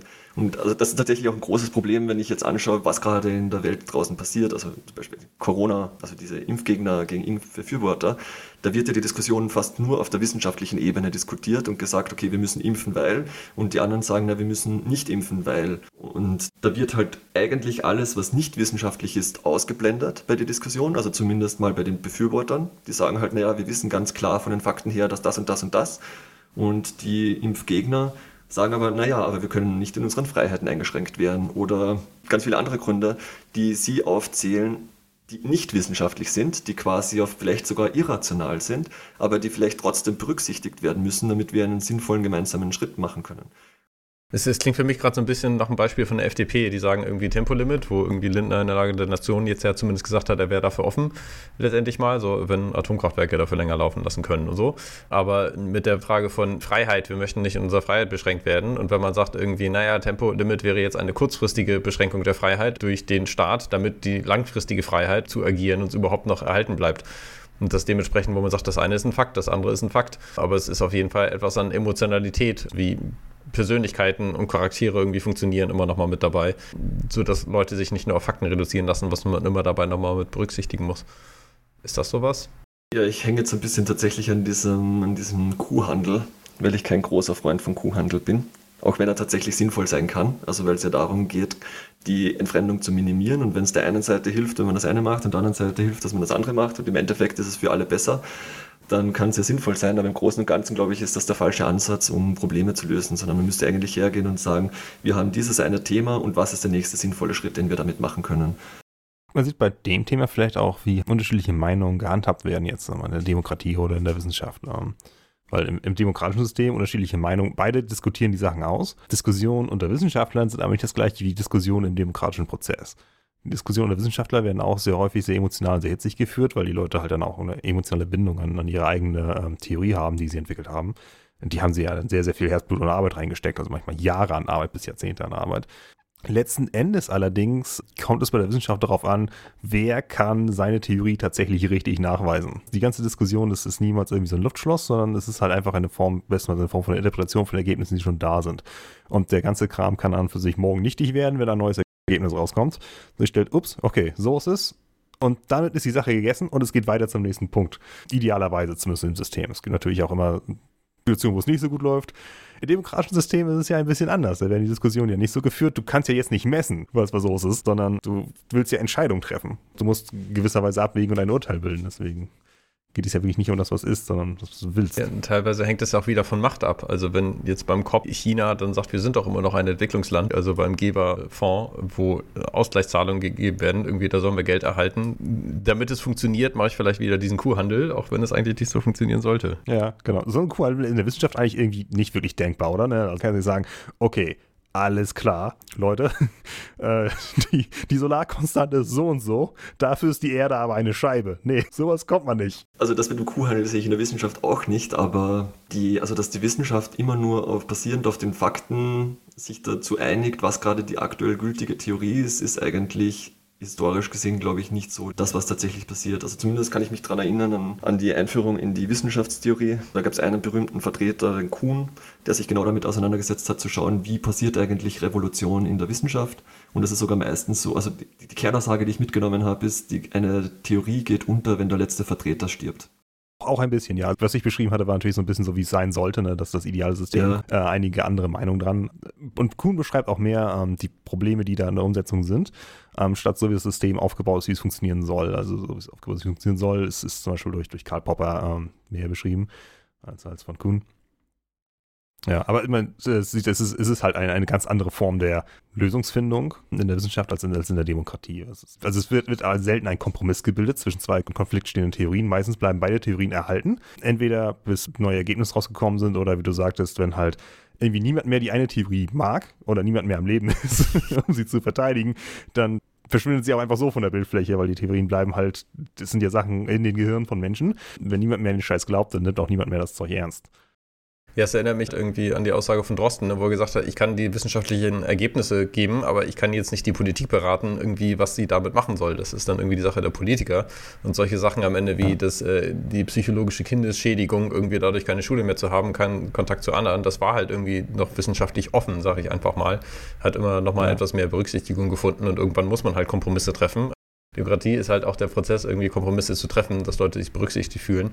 Und dementsprechend ist es halt nicht nur ne, die Meinung von Experten, wobei wir halt wieder bei der Technokratie wären. Und irgendjemand muss all diese Faktoren mit einrechnen. Ne? Also man könnte jetzt den Drosten fragen, wie es mit der Kindespsychologie aussieht, aber wenn er ehrlich ist, würde er sagen, wo soll ich das wissen? Ich bin Bio Virologe, verdammt nochmal. Mhm. Man könnte sagen, wir machen eine Expertenregierung, aber für wie viele verschiedene Fächer willst du dann Experten drin haben, die sich dann da auf den Ministerposten quetschen? Ja, ist eine Frage von Repräsentation wieder, ne? Irgendwie sind auch, fühlen sich Minderheiten repräsentiert oder nicht? Oder, oder Spezialgebiete. Bei der Covid-Krise war es ja. Ich meine, das war ja nicht nur eine Sache, wo du dich mit Virologie auskennen musstest. Tatsächlich war, glaube ich, Virologie, also wie ein Virus aufgebaut ist, ne? also von, was, was die Hülle ist und wie die Spike-Proteine sind und so weiter. Das ist, glaube ich, sogar der Teil der Expertise, der gar nicht mal so wichtig ist für die Pandemiebekämpfung. Epidemiologie ist vielleicht noch ganz wichtig, aber dann mal, was ja auch mein Spiel, Psychologie spielt mit ein. Mhm. Spielt halt auch ein, wie kannst du Maßnahmen umsetzen, wie kannst du Leute dazu bringen, dass es ist, wie kannst du den ganzen Kram kontrollieren. Du musst halt die ganze Polizei verwalten, wenn sie gucken soll, ob das sind da Masken oder keine Masken. Wer macht das in den Zügen? Vor allem jetzt Polizisten mit den Zügen machen das die Schaffner. Musst du die Schaffner neu ausbilden? Das sind alles Fragen, die müssen halt so geklärt werden. Man kann Experten einladen, aber dass Experten eine beratende Funktion haben, hat, glaube ich, schon dann eine, einen ökonomischen Vorteil. Mhm. Weil wie, wie vielen Leuten willst du ein Ministergehalt bezahlen, damit du all diese Experten für dieses eine Problem dann ähm, in, in eine Machtposition gibst? Die haben doch wissenschaftliche Mitarbeiter und so weiter, wissenschaftlichen Dienst.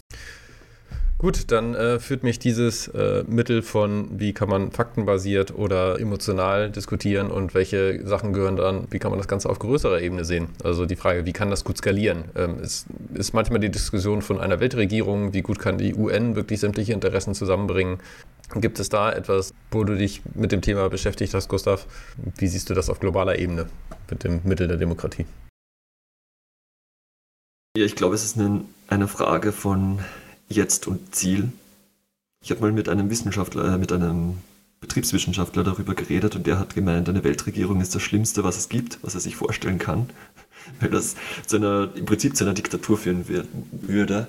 Und ich könnte mir tatsächlich vorstellen, dass das so wie aktuell die Menschheit tickt, nicht ganz entkräftet werden kann, das Argument. Also ich würde jetzt nicht vorschlagen, dass wir morgen in eine Weltregierung einsteigen.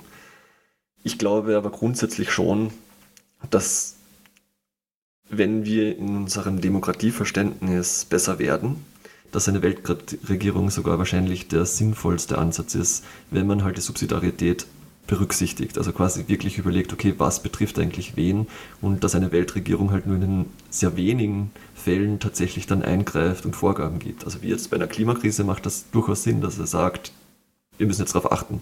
Im Prinzip passiert das ja auch. Also BlackRock zum Beispiel ist halt ein sehr mächtiger Spieler in unserer, wie die Gesellschaft aktuell funktioniert.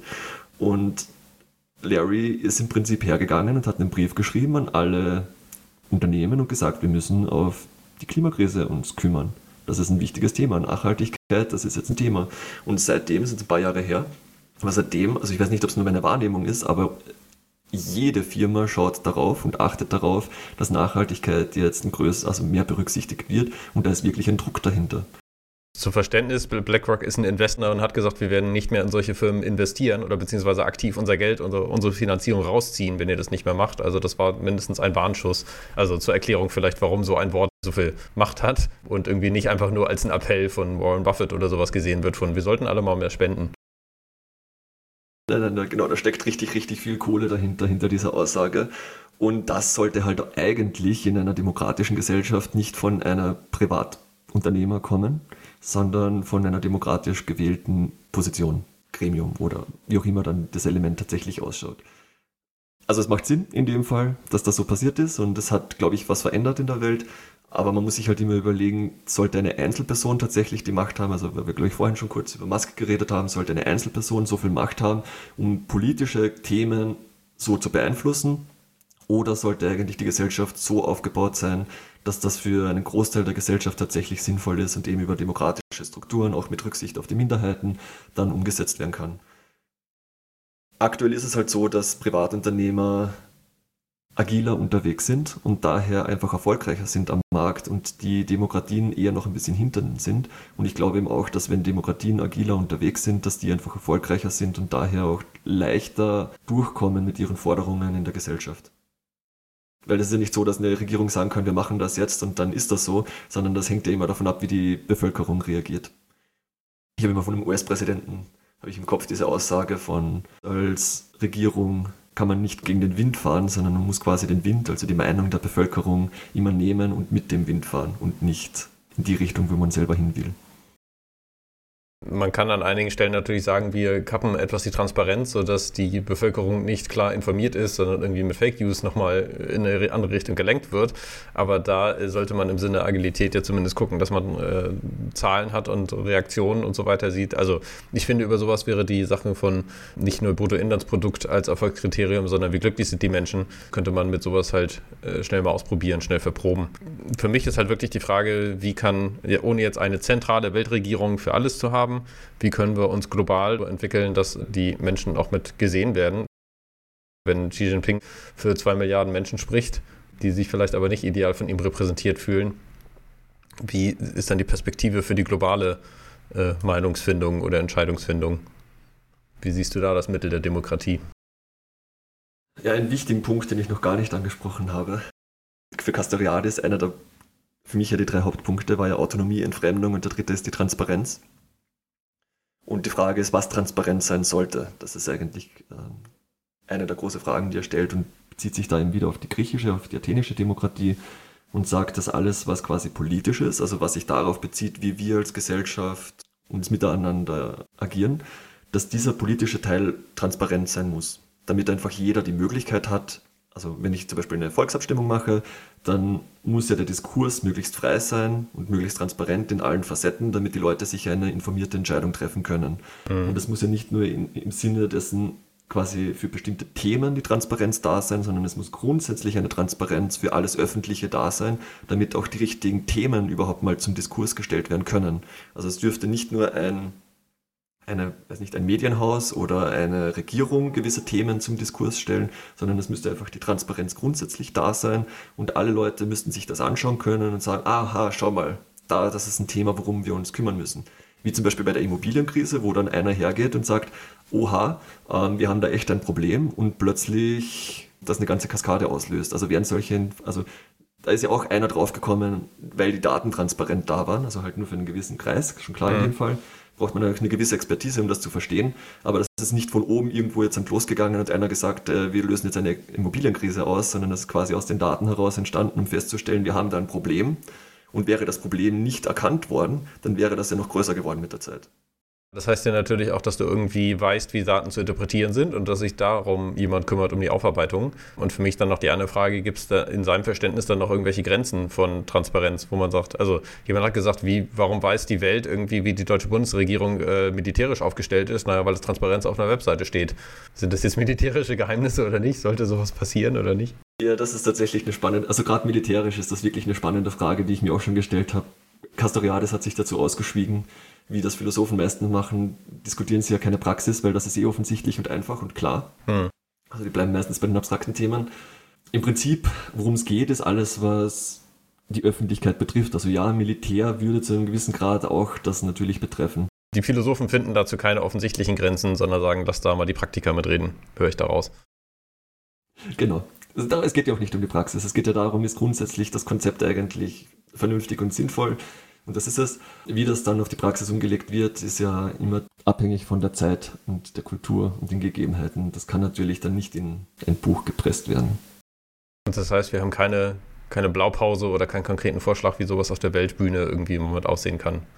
Genau, aus der Agilität heraus würde man immer sagen, was der nächste sinnvolle Schritt, um ein bisschen transparenter zu werden. Wo mhm. sind aktuell die Themen, wo wir nicht transparent sind oder wo wir mehr Transparenz brauchen? Und gerade wenn es um Klimawandel zum Beispiel geht, weil man dann wieder sagt, okay, Klimawandel ist ein Thema, wo wir eine große Entfremdung haben, wie können wir da mehr Transparenz schaffen, weil das für die Welt wichtig ist, dann schaut man sich zum Beispiel an, okay, wir müssen die ganzen Lieferketten eigentlich mal identifizieren, welchen CO2-Ausstoß man dort hat. Und das wird aktuell ja in vielen Unternehmen gemacht, ist auch in Deutschland, soweit ich weiß, eine aktuell sehr große Nachfrage, weil die Unternehmen, für die ist es relevant zu wissen, wo sie eigentlich CO2 produzieren. Auch wenn wir in der vorherigen Folge schon mal gesagt haben, Lieferkettengesetz an sich ist eigentlich eher tot, es scheint zumindest nochmal entsprechende Diskussionen an Gericht zu haben. Da kenne ich jetzt die politische Diskussion nicht auf der Ebene, ich kenne es nur von der praktischen weil ich Kontakt mit einer Beratungsfirma habe, die sich genau um diese Themen kümmert mhm. und die aktuell von Aufträgen also sehr, sehr viele Aufträge einfach in dem Bereich haben.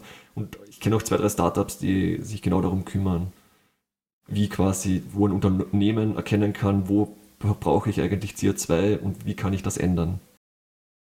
Kenne ich auch ein, zwei Firmen, die irgendwie sagen, äh, Luftqualitätsmessungen gibt es nicht nur fünf oder sechs Stationen irgendwie in der Stadt, sondern wir machen das irgendwie mit Tausenden, um das noch mehr zu qualifizieren, als öffentliche Daten bereitzugeben und so, dass man da auch eine Diskussion drüber führen kann. Oder ganz einfache Sachen wie, welches Klopapier verwende ich? Oder verwende ich einen Seifenspender oder eine Seife? Also, weil das lauter Dinge sind, die, die haben unterschiedliche CO2-Punkte quasi, mhm. die sie verbrauchen. Und wenn man sich im gesamten Unternehmen mal anschaut, wo brauche ich eigentlich welches CO2? Also jetzt gar nicht nur dieses, ähm, was man vielleicht immer denkt, welchen Strom oder so verwende ich, verwende ich Ökostrom oder wenn ich jetzt, ähm, weiß nicht, fossilen Strom. Sondern tatsächlich kann man das auf ganz, ganz vielen Ebenen anschauen. Und mir wurde da auch gesagt, dass es wirklich große Unterschiede gibt bei so kleinen Details, auf die man eigentlich nie achten würde. Und wenn die Unternehmen dann mal verstehen, okay, wenn ich jetzt quasi, weiß ich nicht, ähm, also viele ähm, Büros habe, dann hat das einen relativ hohen CO2-Ausstoß. Das heißt, ich gehe in diese Strategie vielleicht gar nicht rein, wo ich diese Vorortbüros bräuchte und damit kann ich nämlich meine Strategie gar nicht, also die, die, die Verbindung von der, von der unternehmerischen Strategie zu, was bedeutet das eigentlich in der operativen Umsetzung, ist bisher gar nicht verstanden worden und das wird erst möglich, wenn man eigentlich schaut, was die verschiedenen Bereiche an CO2 produzieren und zwar auf allen Ebenen. Also was sie für Auswirkungen haben, das heißt auf der einen Seite sowas wie CO2-Steuer ist da in der Diskussion, was bei Earth for All mit drin war, irgendwie wenn Sachen aus der Allmende, also aus dem Allgemeingut genommen werden, wie äh, Umweltzerstörung, Verschmutzung, ähnliches, wenn man das einfach mit Transparenz macht, dann ist es ja eine bessere Grund Entscheidungsgrundlage und auf dieser Basis kann man dann mit Autonomie wieder seine eigene Entscheidung treffen und dann sind wir wieder beim Verständnis der Demokratie. Okay, wenn das jetzt die theoretischen Grundlagen sind, hast du dann auch eine Perspekt persönliche Perspektive auf, welche Rolle spielt Demokratie in der Zukunft?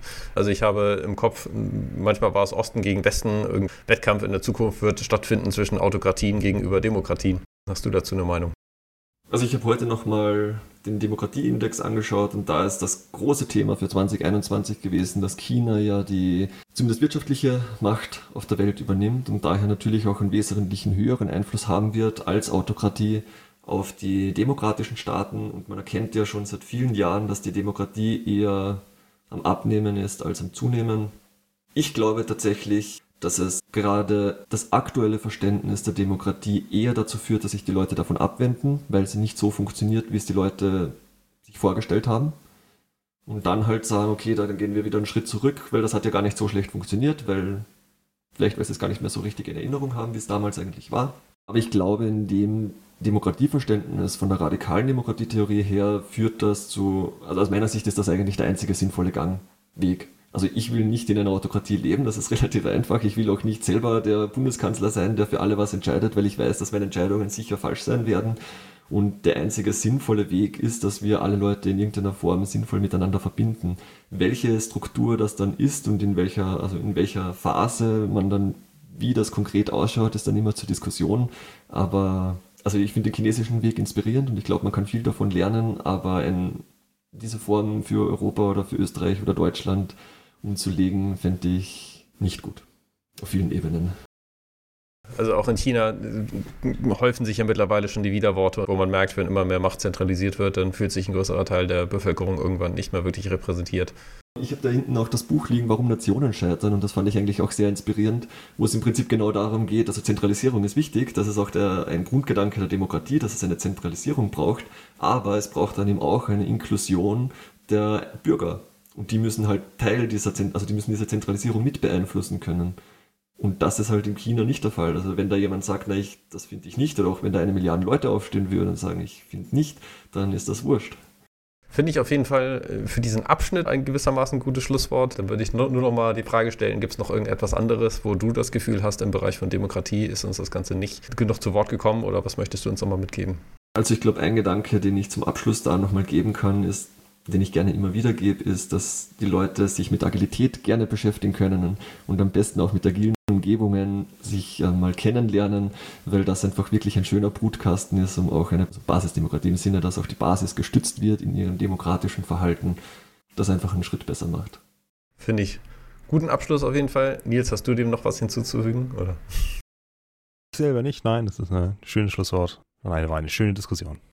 Dann danke ich ganz herzlich für deine Teilnahme, für deine Beiträge und auch die Diskussion und würde sagen, wenn ihr auch gerne noch demokratisch uns Feedback mit auf den Weg geben wollt, wie wir etwas nochmal mit besser machen können, dann meldet euch auch gerne bei äh, podcast.gradwander.de.